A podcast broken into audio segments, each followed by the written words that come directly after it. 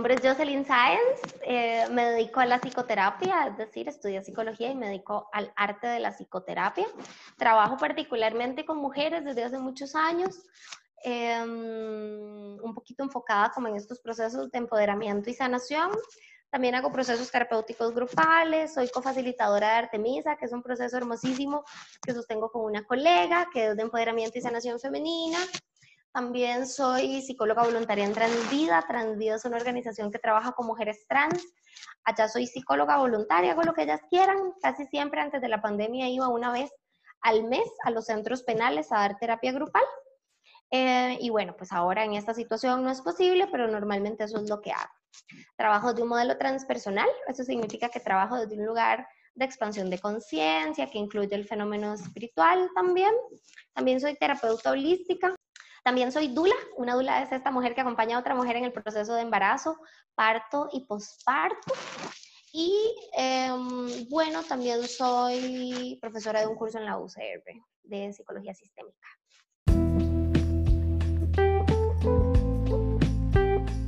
Bienvenidos y bienvenidas al episodio número 10 de Mujer Real.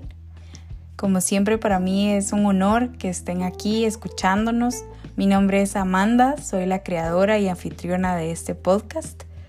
Y como si nada, como si nada, ya van aproximadamente cuatro meses de haber empezado este viaje. Y la verdad ha sido súper enriquecedor, he aprendido demasiado de nuestros maravillosos invitados e invitadas. La verdad que ni por un momento me imaginé que iba a lograr lo que se ha logrado hasta el día de hoy y de verdad estoy muy agradecida también con todas las personas que lo han escuchado, que me han apoyado en tantos momentos.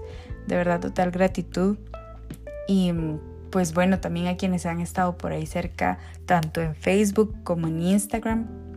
Por si todavía no nos siguen ahí, estamos como mujer.real94 en ambas redes sociales. Y pues sí, yo por ahí me mantengo en comunicación, eh, compartiendo siempre les digo contenido relacionado a las cosas que venimos hablando. O pues igual, ¿verdad? De cuestiones ahí importantes que nos hagan cuestionarnos y demás. Eh, el día de hoy la verdad me siento muy contenta, muy honrada de la súper invitada que tenemos el día de hoy. Como ya escucharon, su nombre es Jocelyn Sainz. Ella es una de mis psicólogas. Ha sido una persona que me ha enseñado tantísimo, con la cual tuve la oportunidad de estar en el proyecto de Artemisa, el cual de verdad les puedo decir, a mí me cambió la vida.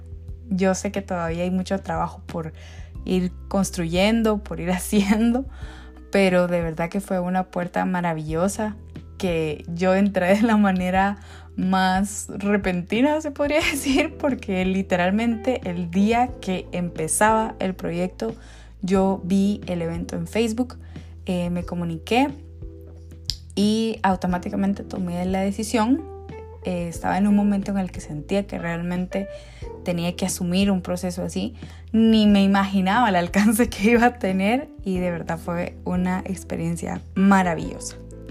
Así que sí, por si alguna vez están interesadas, yo se los recomiendo a un mil por ciento. Y bueno, el día de hoy vamos a estar conversando con Joss acerca del amor propio porque tal y como lo decíamos con ella, creo que ha sido un tema muy de moda, muy sonado, que escuchamos a cada rato en diferentes vías, pero yo realmente a veces me decía, bueno, pero realmente, ¿qué es el amor propio? ¿En qué consiste? Y pues por eso sí, la quise contactar a ella para que habláramos de este tema tan importante. Y bueno, eh, aquí nos va ella a empezar a contar un poquito más a profundidad qué es esto. Sea, desde mi experiencia siento que cuando trabajo este tema, llegamos con una visión muy romántica del amor propio, como si de verdad amor propio fuera vernos al espejo y vernos diferentes o aspiráramos a ser una mujer que no somos. Em, y entonces siempre nos sentimos mal y nos sentimos en juicio y nos sentimos en deuda porque no somos capaces de alcanzar ese ideal de lo que debería de ser el amor propio. Y pienso que mucho de mi trabajo es aterrizar qué significa eso Para poder aterrizar el amor propio, literalmente, creo que es importante que hablemos como de algunos conceptos básicos, ¿no? El amor propio pasa por algunos lugares que son un poquito, no, no digo que es una cosa y que es otra, ¿no? Hay algo que se llama valor personal y el valor personal es literalmente como eh, la autopercepción en base a los valores y estándares que cada una de nosotras se ha generado, ¿no? Es como esa idea más cualitativa de lo que yo creo de mí misma, lo que yo creo que valgo con respecto a vos, por ejemplo. Esa es la idea como del valor personal. Eh, la autoestima está muy asociada a esto que vos y yo estamos hablando y la autoestima literalmente es como la consecuencia o el resultado de, de la valoración personal hago para llevar a la práctica ese valor personal. Y entonces ahí en medio está literalmente el amor propio, ¿no? El amor propio es desde un lugar un poquito más aterrizado, esa capacidad que vos y yo tenemos de poner en la acción lo que corresponde al amor personal. Es decir, es literalmente esa capacidad que vos y yo tenemos de demostrar nuestra valía. Y desde ahí esto es importante porque yo no puedo tener un sano valor personal o si venimos de un sistema familiar que no necesariamente ha promovido que eso sea posible. Entonces eso nos lleva eh, a, hablar de cosas todavía un poquito más complejas, ¿no? Cómo se crea el autoconcepto, cómo se crea la autoestima, el valor personal. Y tenemos que hablar primero de nuestro entorno familiar. Naturalmente eso que a vos y a mí nos dijeron que éramos cuando éramos niñas, lo que nos dijeron, cómo nos llamaban, lo que vimos, lo que observamos, son la base fundamental del amor propio entonces, si te das cuenta, hablar de amor propio es hablar de un entramado que es mucho, muy complejo. Si yo de pronto crecí teniendo, no sé, una familia muy burlista, que me ponía muchos apodos, y además estoy en un centro educativo donde se refuerza esto, y además, no sé, tengo características particulares, no es lo mismo tener una discapacidad que no tenerla, por ejemplo. Esa idea que yo voy formando de mí misma, pues se va construyendo en base a todas esas cosas. Y mm, el amor propio es la capacidad que yo tengo de agarrar eso que yo creo que soy y ponerlo en práctica. Entonces, de pronto, si a mí me dijeron que yo era una persona incapaz de decir que no, porque todos los límites que yo traté de poner en mi vida fueron castrados por mi sistema familiar, ¿cómo se supone que de adulta voy a poder poner límites? De las cosas más importantes o más complejas que Artemisa me permitió comprender y transformar fue esta idea de que yo no le podía poner límites a mi familia. Número uno, porque creo que cuando uno es niño o niña, uno crece pensando que los adultos, las adultas son los que tienen la razón y que no tenemos como por qué cuestionarlos, ¿verdad? O cuestionarlas. Y segundo, y creo que era lo que más me preocupaba a mí, era que yo iba a herir, a lastimar a estas personas que yo amo tanto si yo hacía algo solo pensando en mí. Y que entonces seguramente era egoísta o incluso irrespetuosa.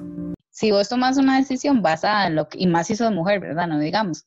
Si vos tomas esa decisión basada en lo que vos querés, sos egoísta. Y no sé, una mala hija, una mala pareja. Lo que estás diciendo me parece que es precioso, ¿sabes? Porque no es como que vos y yo literalmente decimos, esto no lo voy a hacer porque soy mala. A, veces sí, es así de claro y yo tengo demasiada conciencia que no quiero ser una mala hija. A veces nuestros padres nos lo hacen saber eh, y nos lo dicen. ¿Por qué? Porque el mandato fue ese, o sea, digamos, quiero que penses en tu abuela y quiero que penses en tu mamá y quiero que te veas a vos misma en este momento y sin tener que contarme, es clarísimo como de una generación a otra hemos ido aliviando la, la, carga, ¿no? bueno, somos capaces de decir que un niño es bueno o malo en la capacidad que tenga o no de obedecer. Es que estás hablando de una de las cosas más complejas de la vida y es el sistema de creencias que vos y yo formamos a raíz de lo que literalmente experienciamos si yo crezco en un sistema, en una familia donde el sistema de creencias es mucho, muy rígido, orientado hacia donde sea, pues yo voy a incorporar ese sistema de creencias y en mi vida adulta, cuando vos y yo y todos los seres humanos nos toca empezar a hacer ese proceso de individuación, es decir, de darnos cuenta que somos libres, que tenemos voz, que tenemos pensamientos autónomos, que podemos tomar decisiones desde la libertad, que ya no hay castigo, nos empezamos a dar cuenta con que de pronto lo que a mí me dijeron que era, no era. Y entonces se supone que este proceso lo empezamos a hacer en la adolescencia y es real. se supone que debería empezar a pasar en la adolescencia y que deberíamos de empezar a rebelarnos contra aquello que nos dijeron que era. Pero bueno, de pronto algunas personas a los 55 años se dan cuenta que ya no son unas niñas, que no le tienen que hacer caso a mamá. Y cuando hablamos de amor propio, el mayor acto de amor propio que existe y va a existir sobre la faz de la tierra darme cuenta que yo soy libre. Y además darme cuenta que desde esa profunda libertad yo debería de poder elegir mi sistema de creencias, con quién me vinculo y desde dónde, pero para hacer eso, el, el, bueno, el gran paso que sigue es asumir la responsabilidad de sanarme, ¿no? Nuestros padres hicieron lo mejor que pudieron con los recursos que tuvieron em, y a veces ese proceso fue muy bonito y muy amoroso y a veces no. Y creo que vos, yo y muchas de las personas que posiblemente nos están escuchando tienen historias de violencia, abuso y cosas que son absolutamente dolorosas, pero desde mi experiencia yo lo que me topo son papás y mamás que creyeron que era lo correcto. Porque de pronto, eh, y de, de, ahí esos discursos, ¿no? Si vos supieras lo que a mí me pegaban, lo que yo te pegué a vos no fue ni la mitad. Si vos supieras lo que yo viví, claro, hicieron lo mejor que pudieron. El hecho de que hayan hecho lo mejor que pudieron no significa que en este presente sea algo que yo quiera seguir sosteniendo.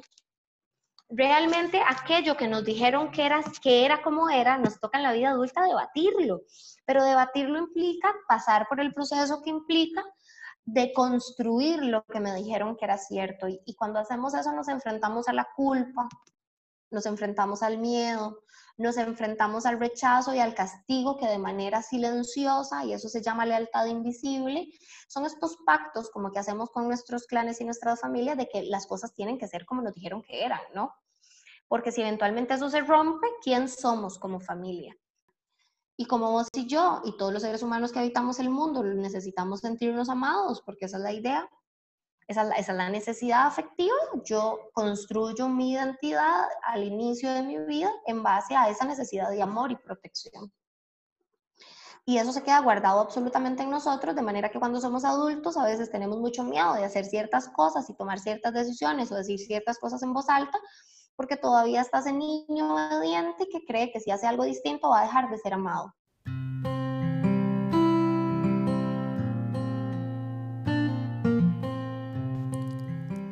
Este reto de amarnos innegablemente implica conocernos. Y yo creo que si algo no nos enseñan dentro de este sistema en el que vivimos es a conocernos, así, a conciencia queda totalmente como una responsabilidad nuestra y una decisión nuestra, ¿verdad? El desarmarnos así como una torre de legos, por decirles algo, y volver a acomodar todas esas piezas, sacar algunas que ya no tienen que estar ahí, agregar otras nuevas y en fin, es un trabajo que no les voy a decir que es fácil, tampoco es inmediato, pero que de verdad que si algo definitivamente merece dedicación de nuestra parte, es aprender a conocernos honestamente y así aprender a amarnos.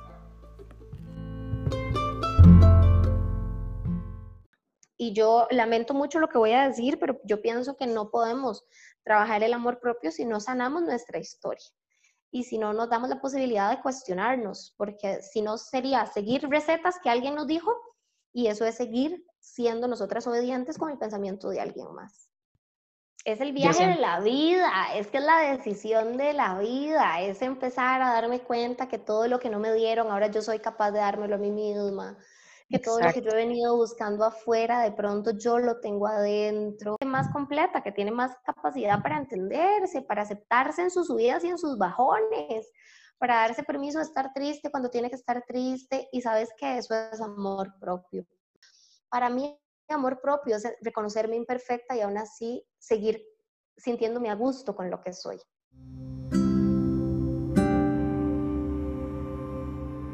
Todo esto que viene hablando ahorita Joss es demasiado, demasiado importante. El sanar nuestra historia, el devolvernos en el tiempo e ir liberándonos de toda esta carga que hemos venido arrastrando. A ver, les doy otro ejemplo. Eh, no sé, véanse a ustedes como niños, niñas, ¿verdad? Me veo yo, Amanda, como niña, con una mochila, con un maletín en mi espalda llenándolo a lo largo de mi vida con piedras, cargas pesadas y llega el punto en el que de verdad ya no lo soporto. Ya, me quebranta, ya no quiero seguir avanzando con ese peso en mi espalda. Entonces, empezar a conocer mi historia, empezar a sanar eso, es como ir sacando poco a poco, liberándome de toda esa carga que se me ha venido juntando. Y cuando logramos eso, se nos abre una puerta gigante a crecer, a conocernos auténticamente y amarnos. Porque como hemos podido vivenciar, creo yo, la mayoría de nosotros y nosotras, cuando somos niñas o niños, estamos constantemente enfrentando opiniones y juicios de los adultos y es por eso tan importante ser ahora nosotros ese adulto o esa adulta que abraza, ¿verdad? A esta niña, a este niño que en su momento no se podía tal vez eh, defender o valer de sí mismo y sanarnos. Te voy a poner un ejemplo real. Yo siempre he sido muy delgada y vengo de una familia donde no necesariamente eh, todas eran igual de delgadas y donde la salud estaba asociada a tener más carnita. Y entonces yo de pronto, esta, era esta niña que siempre estuvo con bajo peso, esta niña, ¿verdad? Eh, que siempre tuvo como muchos problemas con poder alcanzar el peso que los doctores creían que era el adecuado. Y de pronto entonces, yo creo que mi mamá hizo un muy buen trabajo haciéndome no sentir fea, que es distinto, ¿verdad? Siempre me sentí flaca y que eso era terrible y que literalmente era el acabose, pero no necesariamente que era fea. Mi mamá en eso hizo un muy, muy, muy, muy, muy, muy buen trabajo. Sin embargo, no, no, no logré interiorizar que yo podía vestirme como quería. Porque claro, imagínate los comentarios, ¿verdad? Que dicen de unos pies delgados, de todo. Es que cuando pienso en las cosas, además que escuché, yo digo, bueno, es que como adulto, ¿cómo uno le dice a un niño, verdad? Em, siempre cuento la historia que una de mis vecinas una vez se atrevió a decirle a una de mis tías que tenía más carne, un taco de queso que yo, y yo decía, bueno, yo, yo, yo me veo a los 12 años recibiendo una crítica de una adulta, yo lo único que puedo pensar es en qué cabeza una adulta le hace una crítica a una niña. Eh, esas son las cosas que hemos normalizado también, que podemos hacer comentarios sobre el cuerpo de otras personas como si tuviéramos el derecho y la autoridad para hacerlo. A ver, creo que definitivamente en el amor propio sí se involucra qué imagen tenemos nosotros acerca de nuestro cuerpo, pero yo sí me he cuestionado mucho como este discurso que se ha fomentado eh, mucho acerca de que el amor propio solo involucra lo físico, ¿no? Por ejemplo, el que alguien diga, bueno, amor propio es que si yo me quiero pintar la mitad de la cabeza verde y la mitad de la cabeza naranja, yo lo puedo hacer. Por supuesto, esto es súper válido y creo que también es un acto de amor propio, pero sí creo que el amor propio es algo mucho más profundo que solo el físico. Hablar de amor propio es hablar de un tema que es mucho más complejo. Normalmente nos dicen amor propio es, no sé, poner límites, es hacerte una mascarilla en el cabello. Amor propio es salir con tus amigas, no sé, cosas muy aterrizadas que me parece que son fundamentales, pero son la punta del iceberg y todo lo que hay debajo. Y para mí amor propio es provocarme sin latigarme, darme la posibilidad de intentarlo mil veces y darme la posibilidad de, de no castigarme por ello. Em, no sé, pienso que de pronto, lejos de si influye mi apariencia física o no, amor propio, darme esa posibilidad de, de, ponerme en contacto conmigo misma desde un lugar de más compasión. Hay una, hay una autora que se llama Inma Brea que dice que cuando uno actúa desde el amor propio, hay una sensación de certeza interna de que estoy haciendo lo correcto, es decir, yo no dudo, ¿sabes? O sea, para mí amor propio, por ejemplo, es subir un selfie porque nunca en la vida lo subí y me siento cómoda, me den like o no me den like, ¿no? Es, eso es sensación, esto es como certeza interna, ¿no? Yo sé que estoy haciendo lo correcto, no hay duda. Otra de las cosas que dice ella de saber si estoy actuando desde el amor propio o desde otros lugares es que no hay necesidad de imposición, o sea, yo hago ejercicio si quiero, yo como bien si quiero, yo me visto si quiera, como esta necesidad de que no sea tirano, ¿sabes? Sino que sea calmo. Otra cosa que ella dice que yo estoy absolutamente de acuerdo es que tiene que haber coherencia. Vamos a ver, si yo digo, yo me amo mucho, yo debería saber entonces que tener, hablar con esta amiga que siempre me está diciendo que yo tengo que ser diferente, no es una idea coherente. El amor propio empieza a demandar coherencia. Y entonces, ¿qué implica eso? Implica que de pronto no es solo cómo te veas, hemos enfrascado el amor propio solo en cómo me veo físicamente y eso no solo es superficial, sino que además nos hace sentir en deuda a todas y a todos, porque ojo, cada vez que yo hablo de esto, siempre aparece un amigo cercano o mi esposo o cualquier persona cualquier chico y me dice, es que cuando vos hablas de mujeres, yo a veces digo, pero ¿cuál es la diferencia, verdad? Yo me siento igual. ¿Quién dice que el hombre que está por allá panzón no siente la imposición de ser como Ricky Martin o como Thor? De la misma manera en la que vos y yo cuando nos vemos panza y no leemos panza a Jennifer López, de pronto decimos, ¿qué es lo que está pasando, no?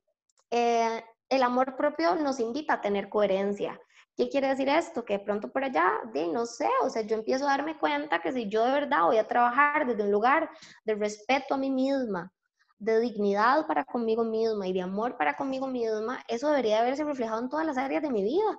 Otra cosa que, que dice esta autora con respecto al, al, amor propio es que literalmente nace de la, vamos a ver, eh, nace de sentir que lo estoy haciendo porque es inevitable, ¿no?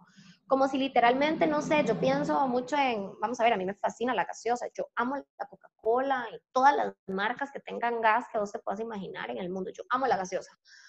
Pero de pronto, desde este lugar de amor propio y de cuidado mi cuerpo, yo ya a estas alturas de la vida entiendo que no es bueno tomarla en el desayuno, el almuerzo y en la cena.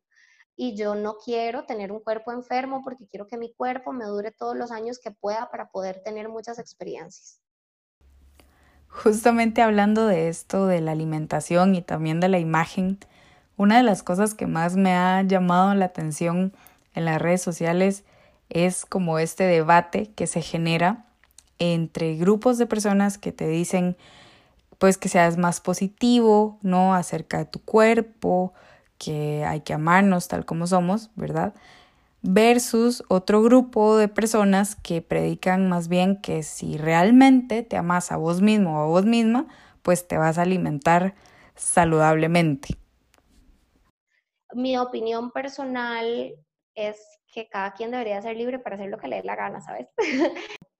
desde donde yo trabajo, normalmente estos parámetros es desde entienda, desde donde usted ha construido lo que usted considera que es correcto para su vida.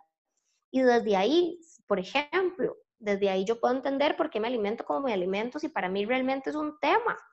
Pero si me da la gana comerme una pizza y me quiero alimentar a base de pizza y Coca-Cola, yo debería tener la absoluta libertad de elegirlo, entendiendo las consecuencias que eso implica. De donde yo trabajo, realmente trabajamos en entender por qué tomo las decisiones que tomo, por qué hago lo que hago y desde ahí cuáles son las consecuencias y sostengo.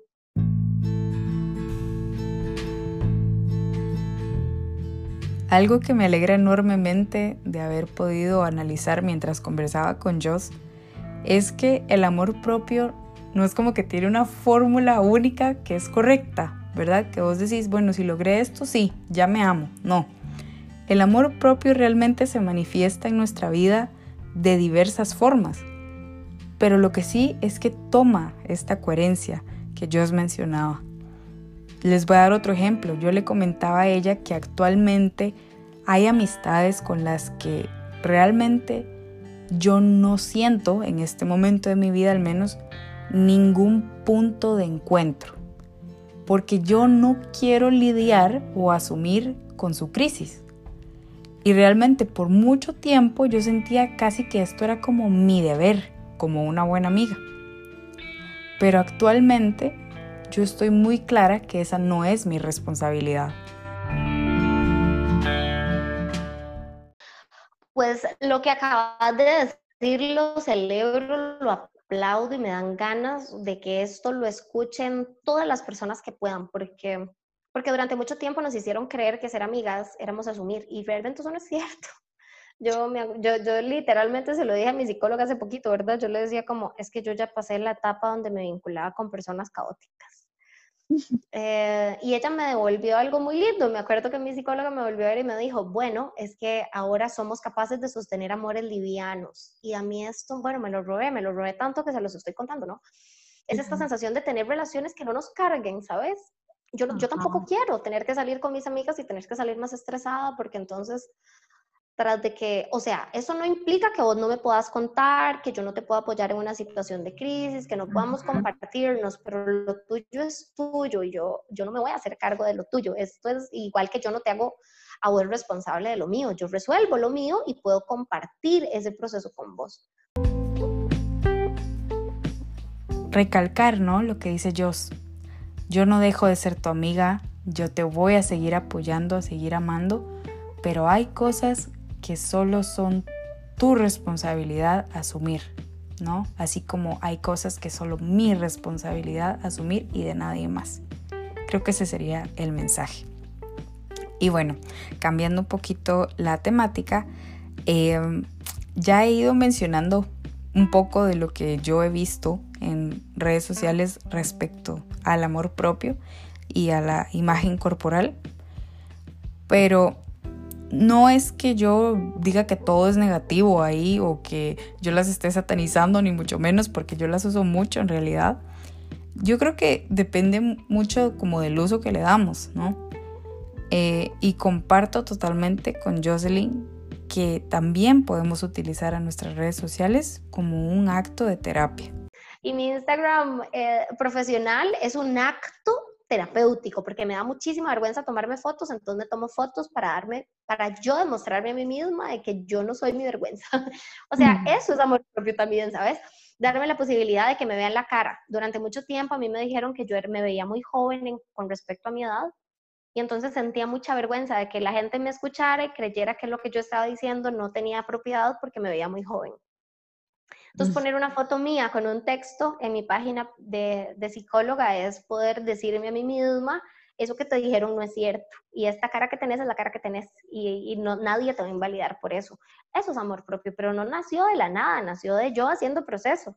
Uy, chiquillos, chiquillas, es que a ver, si los actos terapéuticos eran absolutamente necesarios, en ese tiempo en el que vivíamos en normalidad, digamos, hasta el año 2019, podríamos decir, lo necesarios que serán estos actos terapéuticos en este momento tan complejo y tan extraño que estamos viviendo. Eh, en pandemia nos damos cuenta de la necesidad que tenemos de estar con el otro y yo la siento, la sentís vos, asumo que la siente la mitad del planeta, pero poco nos han hablado de cómo hacer para disfrutarnos y cómo hacer para estar cómodas con nosotras mismas ante la imposibilidad del contacto. Porque a mí ninguna persona en el mundo, yo no sé si eso le pasa a los hombres o no, de pronto ahora que salgo se lo puedo preguntar a mi esposo, pero no es igual volverme a ver al espejo con el pelo aplanchado, con los mejores aretes que encontré y sintiéndome regia, que de pronto verme al espejo con moño y además con tres días de no bañarme. Yo me puedo amar igual y, y, a mí me fascina eso de no se bañen, me encantan los domingos de no baño, no estoy en contra. Lo que digo es que definitivamente todo lo que usted haga, hágalo para usted no se arregle solo. O sea, si de verdad se, le gusta maquillar, si verse guapa, no lo haga solo cuando va a haber gente. Alístese y póngase guapísima para estar en su casa, para cocinar.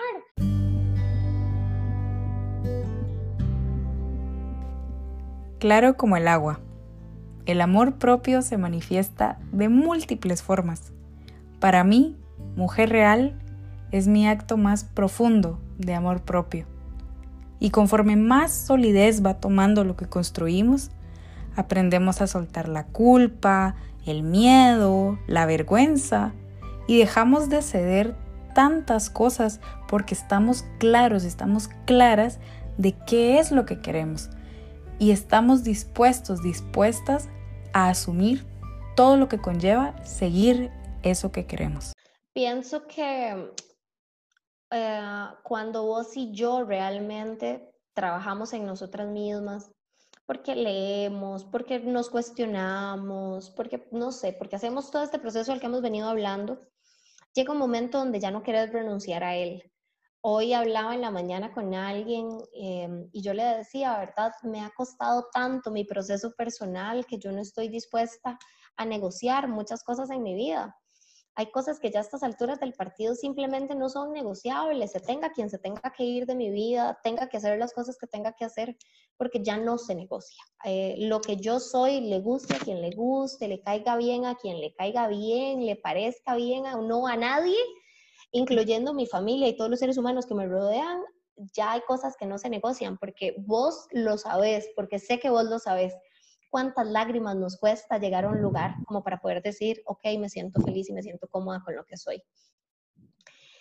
Y eso implica aceptarme de buenas, de malas, en mis procesos oscuros, en mis grises, eh, siendo como soy, hablando como hable, no sé, es un proceso demasiado complejo que nos cuesta mucha gente, que nos cuesta mucho en la vida como para luego llegar y negociarlo.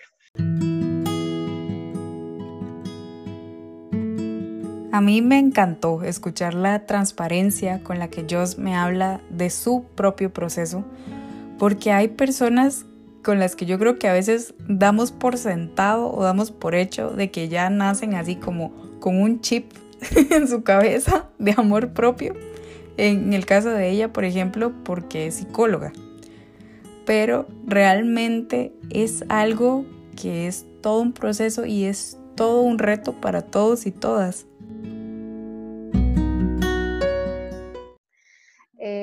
Así que bueno, desde ahí yo he sido cliente más y más tiempo y sigo haciendo terapia, entonces de pronto la única diferencia es que yo he hecho más proceso, pero fuera de ahí, vos y yo estamos en el mismo camino, en el mismo mar, nadando cada una su propia, su propia carrera.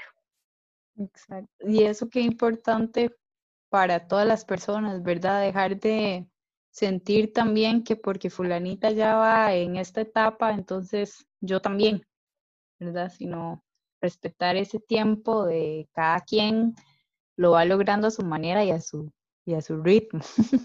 Y, y, perderle el miedo. Yo, yo siempre digo que el día en que vos y yo aprendamos a dejar de compararnos, nos liberamos y se requiere mucho tiempo para poder hacerlo, ¿verdad? Hay algo que se llama efecto halo. El efecto halo es esto que vos y yo construimos alrededor de una persona solo por una característica. Por ejemplo, no sé, Kim Kardashian es feliz porque tiene dinero. O Kim Kardashian es feliz porque tiene el cuerpo que tiene. O no sé, eh, no sé, la esposa de Thor es feliz porque se casó con Thor. Eh, algo así. Eh, bueno, sí, yo, tengo, yo caigo en ese prejuicio, ¿verdad? También.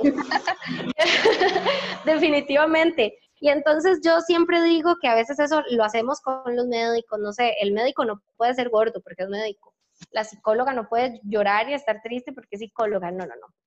Yo no me puedo hacer cargo de lo que la gente proyecta en mí por mi carrera y además me cuesta mucho, me ha costado tanto poder sentirme cómoda con mis claros y con mis oscuros que no quiero tener que lidiar con lo que la gente piensa que soy y entre más imperfecta creo que soy, más fácil es para mí. Así que si esto le puede servir a alguien en la medida en la que literalmente aceptamos que somos maravillosas siendo como somos y eso implica de chicha, no de chicha, etcétera, etcétera, etcétera, más fácil es hacer las paces con nosotras mismas.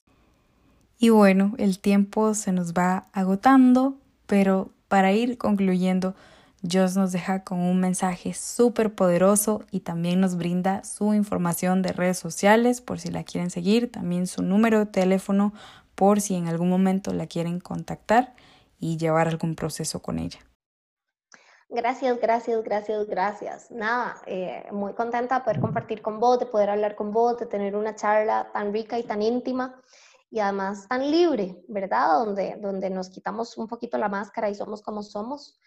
Eh, para cerrar, yo lo único que podría de pronto recordar es que nadie nos obliga a nada en la vida y que cuando vos y yo tomamos la decisión de sanar como un acto coherente al amor, que sea también desde un lugar amoroso y compasivo, que no sea desde un lugar de juicio, que, que tratemos mucho de no identificarnos con esa yo tirana que tiene esta necesidad de siempre culparse y decirse que lo está haciendo mal, porque al final cuando hacemos eso siempre reproducimos al final lo que nos enseñaron.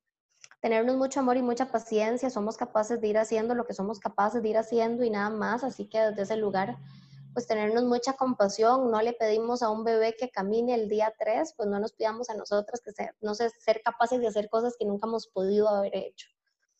No sé si me quieren contactar, me pueden escribir a WhatsApp. Número de teléfono es el 61164816.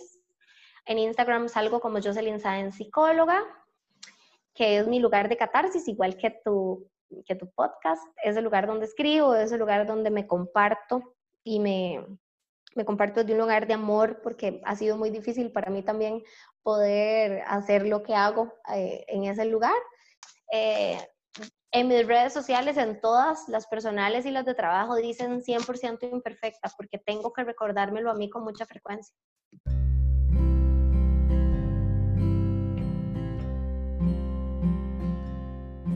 Yo primero que nada le agradezco infinito a la vida el haber conocido a Jocelyn Sainz y le agradezco muchísimo a ella esta charla tan sincera, tan enriquecedora. A mí de verdad me fascinó. Espero que ustedes también hayan disfrutado mucho escuchar este episodio.